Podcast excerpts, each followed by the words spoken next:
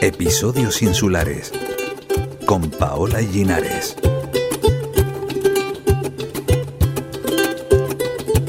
En Canarias ha desarrollado históricamente una economía de monocultivo. La caña de azúcar, el vino, la cochinilla, el plátano y el tomate y actualmente el turismo.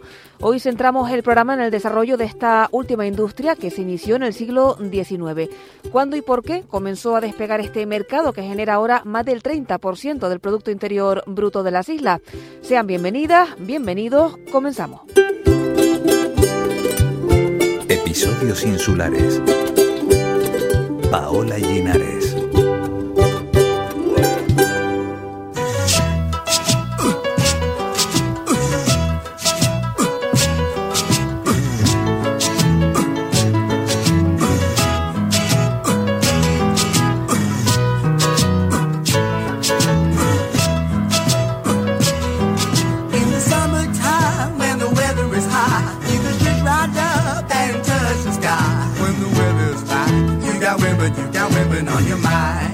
Es tan delicioso y saludable hoy en día como lo fue en tiempos pasados. Y sin lugar a dudas, por largo tiempo será recordado de nuevo como los Campos Elíseos, como el mejor de las Islas Afortunadas y sin rival como Hell Resort. Y se regocijará por ser conocido como la reina de las Canarias y la perla del Atlántico. Ponencia del médico Murday Douglas sobre las bondades de Gran Canaria como balneario para personas con tuberculosis y con otras enfermedades, presentada en agosto de 1887.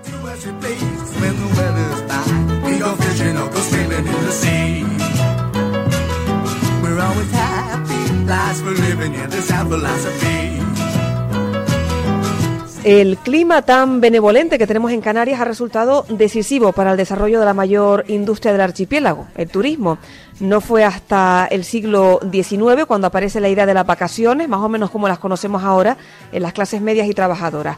Esto se ve reforzado en la segunda mitad del siglo XIX en Europa, muy ligado también al desarrollo de las nuevas formas de transporte. Hoy nos recibe en su casa Nicolás González Lemus. Él es doctor en Geografía e Historia por la Universidad de La Laguna y profesor de Historia Económica del Turismo en Canarias. Además, ha dedicado gran parte de su actividad docente, investigadora, a estudiar precisamente eso que hoy vamos a estudiar, los inicios de- del turismo en las islas. Nicolás, muchísimas gracias por recibir hoy al equipo de episodios insulares. Venga, muy buenos días. Vamos a empezar, Nicolás, eh, conociendo cuándo y por qué empezaron a llegar los primeros turistas o los que podemos considerar turistas a Canarias. Bueno, todo comenzó cuando en Europa, eh, digamos que se desarrolla una especie de epidemia que había que combatirla porque todavía no había, digamos, como farmacopea capaz de, de combatirla, ¿no? Como era la tuberculosis, como consecuencia de la acumulación de, primero, el desarrollo de la industria, sobre todo en Inglaterra, y el crecimiento poblacional de las grandes ciudades como era Londres, Liverpool y Manchester. Entonces eso supuso la creación de una especie de eh, desarrollo de determinadas fi- enfermedades bronquiales y una de ellas era la, la tuberculosis. Los pobres iban a hospitales a, curarse en su propio país, pero los ricos o los acomodados eran recomendados por sus médicos que fuesen a lugares mucho más cálidos. Y en las Canarias se conocía desde hacía años. Y también otro, que era su rival, Madeira. Además, se conocía mucho más porque era aliada Portugal de Inglaterra. Y empezó incluso un poco antes. Eso fue el motivo fundamental por el cual vienen turistas aquí. Entonces, ¿por qué se dice que es turismo terapéutico? Porque los propios doctores recomendaban a sus pacientes a viajar. Entonces no era como un turismo de decisión propia. Era un turismo Por recomendado necesidad. por sus propios doctores. Y por eso venían aquí a curarse. El enfermo que resida en tan encantador valle podría, a través de un cambio de residencia hacia un lugar más elevado, permanecer en verano sin sufrir muchas inconveniencias derivadas del calor y podría pasar los meses bajo el clima más seco y cálido de Santa Cruz. Reflexiones sobre el clima de Canarias durante el siglo XIX del doctor James Clark. ¿Y por qué se eligió Canarias? ¿Quién o dónde se, se, dijo que Canarias podía ser un buen lugar? Ya nos dice que Madeiras era un poco competencia en ese sentido, pero ¿quién pensó en Canarias? A ver, efectivamente, todo esto es un proceso un tanto largo de, de décadas que se estudian las condiciones climáticas de ambos archipiélagos. ¿no? Y muchos doctores que utilizaban Madeira reflexionan y dirán de que un poco más al sur y más cerca a la costa africana están las Islas Canarias, luego tendrán que tener un clima más cálido y mejores condiciones. Y el desarrollo ya de los barcos a vapor ya permitía un poco más las comunicaciones con más comodidad. Entonces, bueno, pues es el momento en el cual se fijan en Canarias y había un lugar donde estaba, digamos, como muy conocida por las colonias que se había establecido con anterioridad, que era el puerto de Orotava, no de la Orotava, que luego se convierte en el puerto de la Cruz a principios del siglo XX. Entonces, claro, ese lugar era muy conocido porque ahí existía una colonia inglesa y holandesa y conocían perfectamente sus condiciones y tenían unas condiciones climáticas óptimas para la cura. Entonces aquí, digamos que la burguesía y la oligarquía agraria forman una sociedad que se llamaba la Sociedad de Hoteles y Sanatorios del Valle de la Rotava, que precisamente fue en 1886 y bueno, se podría considerar como el comienzo del turismo como tal. ¿Por qué? Porque es una sociedad que se forma con el objeto de construir un hotel. Hasta ese momento existían, bueno, pues algunos hoteles y tal, no tanto para el exterior como, en fin, entre las islas, ¿no? Pero eran hoteles locales que eran en residencias de casas que existían, pero no había hoteles. Claro, o sea que cuando ellos llegaban para acá, eh, improvisaban un poco dónde quedarse, ¿no? En, en las- los pocos alojamientos que habría entonces, supongo, en... sobre todo en casas particulares, porque no se venía para 15 días. La tuberculosis no se curaba en 15 días, sino eran largas estancias. ¿Cómo de largas? ¿Meses? Meses. Entonces, claro, el traslado, como la vuelta, bueno, pues eso era ya bastante tiempo. Y luego el venir aquí y estar, estar, aquí, tenía que estar permanentemente en una residencia como unos meses, probablemente tres y hasta seis meses, y si estaban en la naturaleza, pues mucho mejor. Entonces el Valle de la Rotava tenía las ventajas de que al estar aquí con residencias vacías o de segunda residencia de la oligarquía local, permitió alquilárselas. O sea, era gente con un alto nivel adquisitivo, porque no solamente se pagaban el viaje para acá, sino que además tenían que estar aquí sin trabajar. Obviamente, eran Muchos meses. rentistas, propietarios, burgueses, que tenían los suficientes recursos para, acá- para estar aquí. En ese momento entonces se origina, por influencia, Madeira. Se construye aquí, porque aquí muchos lugareños se iban de vacaciones a Madeira y la conocían. Claro, no iban los campesinos, iban los caciques y los oligarcas de las islas. Entonces, se dan cuenta de que eso es un negocio. Entonces, parte, no toda la oligarquía, pero parte importante de la oligarquía, ¿eh? sobre todo de la aristocracia, y entre la aristocracia, pues nos encontramos con marqueses y condes, forman esa sociedad, bueno, en abril de 1888. Su objetivo era construir un hotel. Pero hasta que no construyeran un hotel, establecen una casa, un sanatorio, le llamaban sanatorio, ¿eh? o Gran Hotel Orotava. Este ayuntamiento cree que la obra debe declararse de utilidad pública y con derecho a la expropiación forzosa de los terrenos necesarios para la construcción de hoteles, con todos los demás beneficios prevenidos en nuestra liquidación en casos análogos. Resolución del Ayuntamiento de Puerto de la Cruz referente al proyecto de construcción de hoteles en los Llanos de la Paz, 8 de abril de 1883. A Canaria vino un día una inglesa soñadora cielo quería, siempre azul y a todas horas, siempre azul y a todas horas, que ver el cielo quería. A Canarias vino un día una inglesa soñadora.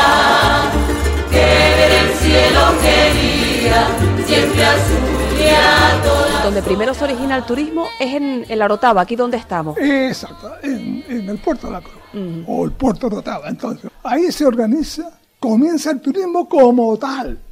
Es decir, una empresa que se invierte en dinero y como objetivo construir un hotel. Eso fue en el año 1886. Pues posiblemente ese sea el comienzo del turismo, ¿no? ¿Y de qué nacionalidades eran estas personas que venían para acá? Turistas ingleses. Los alemanes se dirigieron un poco porque allí iba su aristocracia a Madeira. Pero aquí a Canarias fundamentalmente, fundamentalmente eran ingleses. Esa compañía de hoteles y sanatorios del Valle de la Orotava, cuando empieza su andadura, la casa que alquilan era una residencia cómoda y una bonita residencia de doña Antonia de Sassans. Como no tenía sino capacidad para 20 huéspedes, tenía que alquilar otras casas para poder ofrecer más alojamiento.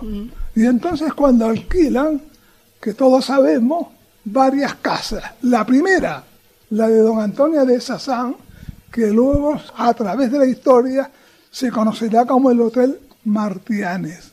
El Hotel Marquesa, que todavía existe. El Hotel Buenavista, que no existe, pero que existe la casa todavía. Y el Hotel Monopol, que entonces se llamaba la Casa Zamora.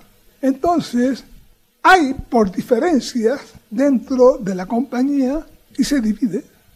Y una parte de esa compañía forma lo que hoy se conoce como el Hotel Taoro, la compañía Taoro. En ese mismo instante se forma también en Las Palmas de Gran Canaria otra compañía que se llamaba Gran Canaria Company, que es la que construye el Hotel Santa Catalina. Ahí comienza ya todo, ¿me entiende? Un desarrollo del turismo de oferta alojativa importante y de gran calidad.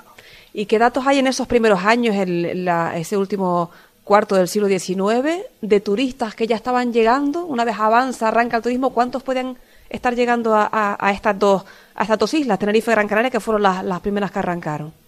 Bueno, ya a finales del 19, Tenerife y Italia venían 3.000 por ahí, 3.000 hasta 4.000. Fíjate usted que el primer boom turístico fue precisamente en el puerto de la Cruz en el año 87, porque vinieron tanto que no había dónde alojar. Año 87 del siglo XIX. Ese fue el primer boom turístico. Claro, el primer boom turístico. Claro, vinieron tanto porque se hizo tanta propaganda. ¿Cómo se venía? Se venía porque las compañías que iban a lo largo del Atlántico, en las rutas hacia las Indias, a la misma costa africana y Australia, vendían tickets.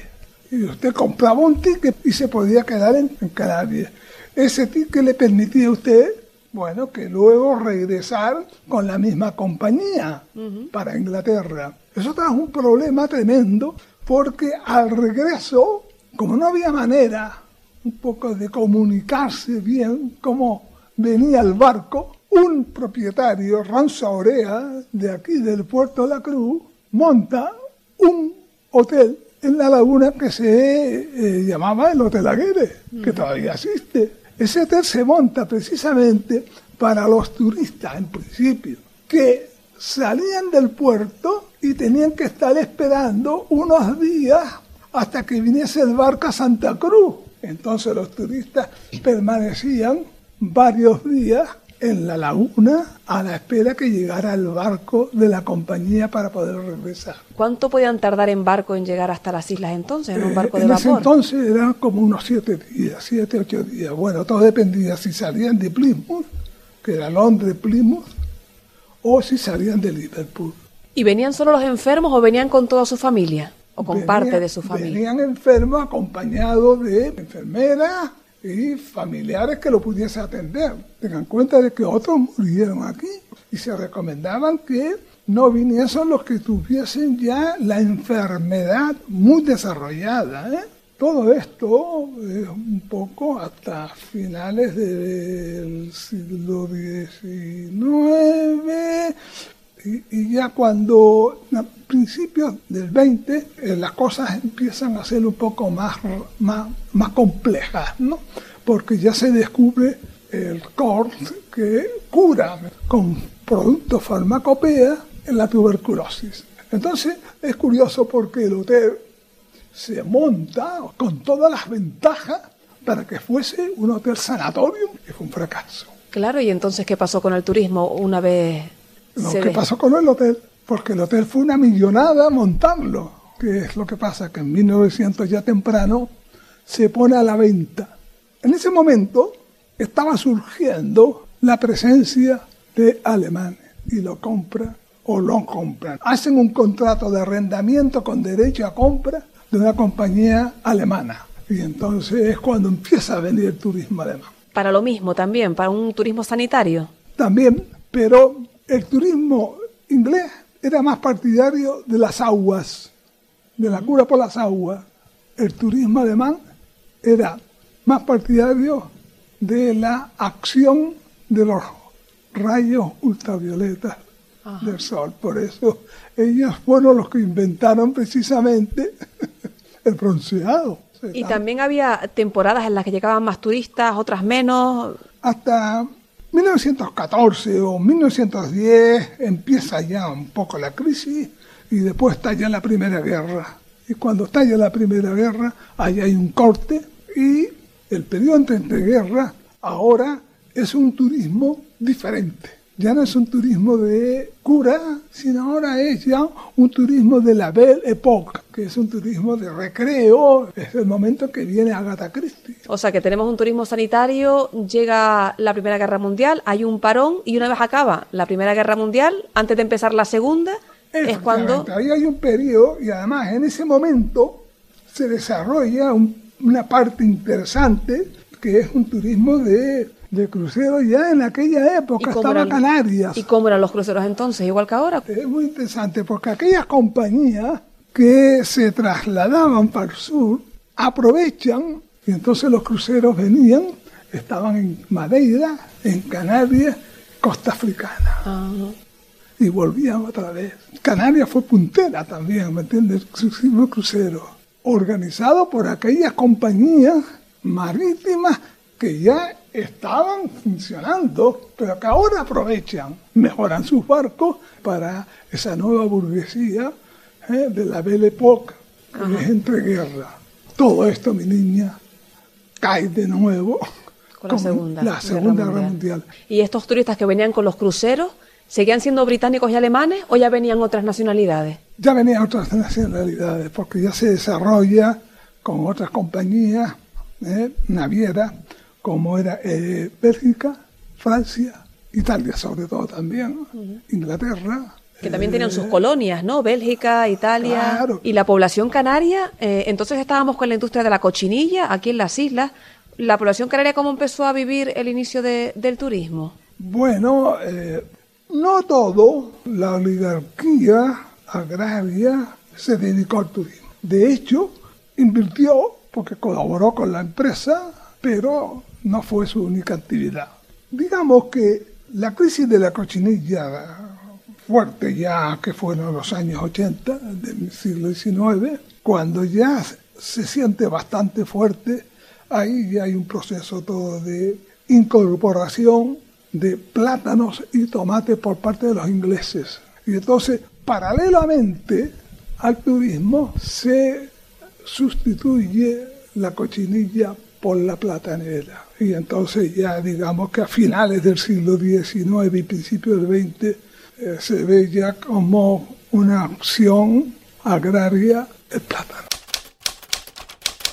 Con todo, con lo corteses que son los isleños con los extranjeros, no les gusta el establecimiento de enfermos en la isla, como me confirman repetidas veces, porque creen que los males crónicos, especialmente las enfermedades de pecho, son contagiosas. El sueco Hermann Kris en su libro Un viaje a Canarias en primavera, publicado en 1886.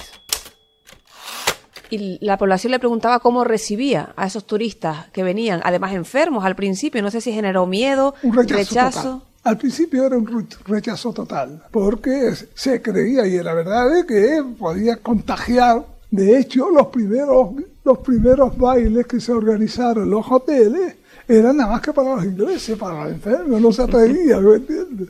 Porque lo evitaban porque podían ser, ¿me entiendes?, contagiados, ¿no? Y ya entonces eh, comenzó esa rivalidad entre Tenerife y Gran Canaria por quedarse con el mayor número de turistas o no? Sí, bueno, pero estuvo... Porque sí que hubo algún tipo de rivalidad por el tema del clima, ¿no? Que había algunos estudios que hablaban de un clima que era mejor en Tenerife, otros que decían que no, que en Gran Canaria. Sí, sí, hubo rivalidad, pero mucho antes incluso. En líneas generales fue de que uno de los médicos, Murray Douglas, que era un destacado doctor y médico de Inglaterra, vino y recomendó el Puerto de la Cruz como un lugar ¿me entiendes? idóneo para la cura de la tuberculosis y de los que tenían enfermedades bronquiales. Pero fue en el instante en que se estaba formando la compañía hotel y sanatoria del Valle de la Rotada, en el 86, 87. Al ir para allá, para Gran Canaria, defiende también Gran Canaria. Y se le reprocha porque en Tenerife él quería ser el gerente de la compañía hotel y sanatoria del Valle de la Rotada. Y como no se la dieron a él, le reprocharon que ahora, ¿me entiendes?, defendía a Gran Canaria porque aquí no le dieron. y tal. Y entonces empezó ya una rivalidad y fue una rivalidad muy cruda, pero que no afectó en nada. Pero sí fue una lucha para, por quién de las islas tenía mejor condiciones climáticas. Gran Canaria o Tenerife. Y en concreto, Las Palmas de Gran Canaria y Monte Discal o el Puerto de la Cruz. En la capital tinerfeña, un calor sofocante le obligó a abandonar Tenerife para trasladarse a Gran Canaria, residiendo en la capital.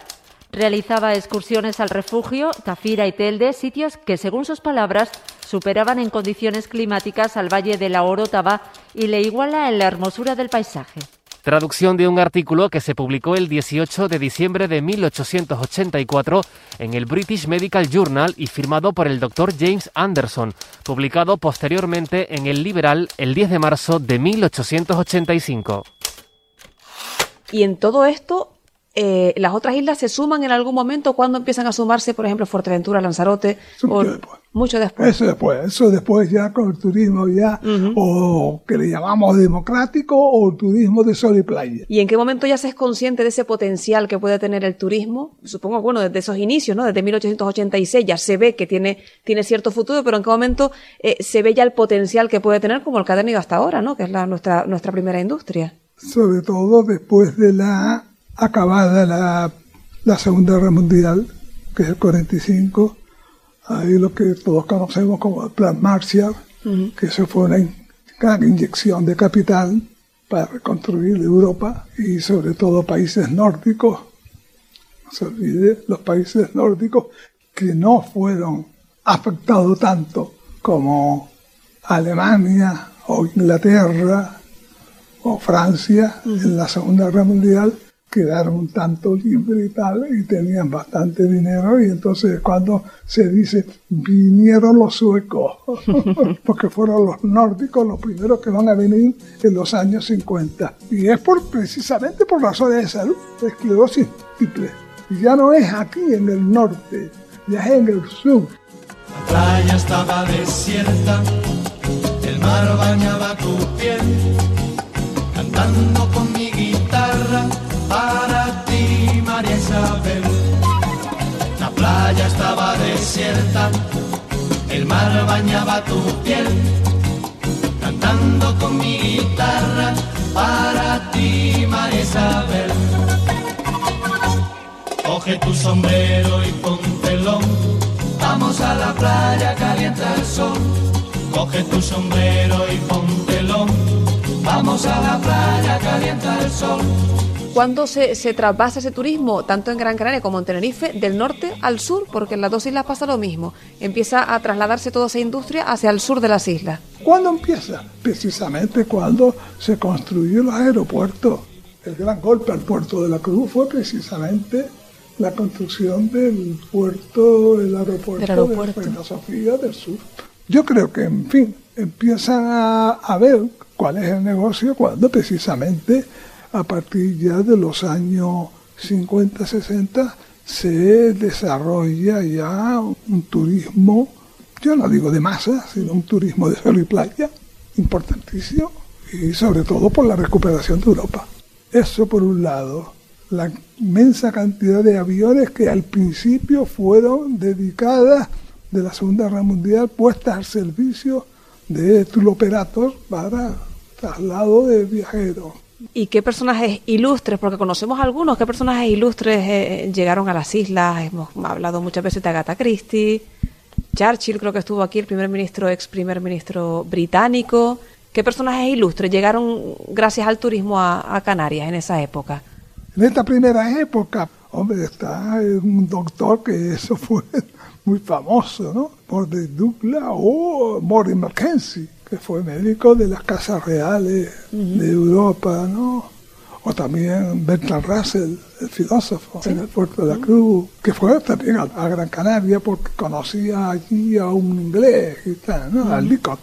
También en esa época que tuvo bajo fue el príncipe de Rusia, Nicolás o Nicolai eh, Nikolarovsky, que era primo hermano de Alejandro, padre de, de Nicolás, el que mataron con la revolución rusa. Sí. Después de esa época también. Bueno, pues entonces, pero ya empezaron a venir muchos alemanes, otro de Hamburgo, Winston Churchill, como vino los Beatles. Y en, lo- en lo- entre yo creo que la más distinguida fue precisamente Agatha Christie. Bueno, pues historias desde luego muy interesantes, Nicolás. Eh, ha sido un placer escuchar esta, esta historia, esta evolución del turismo que, que estamos viviendo ahora, cómo comenzó, ¿no? cuáles fueron los inicios de ese turismo en las islas.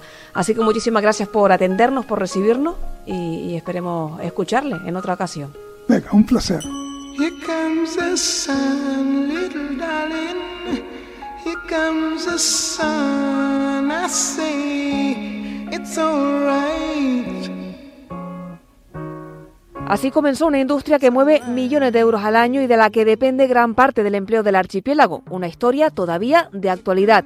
Gracias a la colaboración en el programa de hoy de Raquel Quiñones y Tomás Galván por poner sus voces a los textos históricos, al montaje como siempre de Fernando González y a ustedes por las sugerencias y el cariño que siempre nos transmiten a través de sus mensajes. Nos escuchamos la próxima semana. Hasta entonces.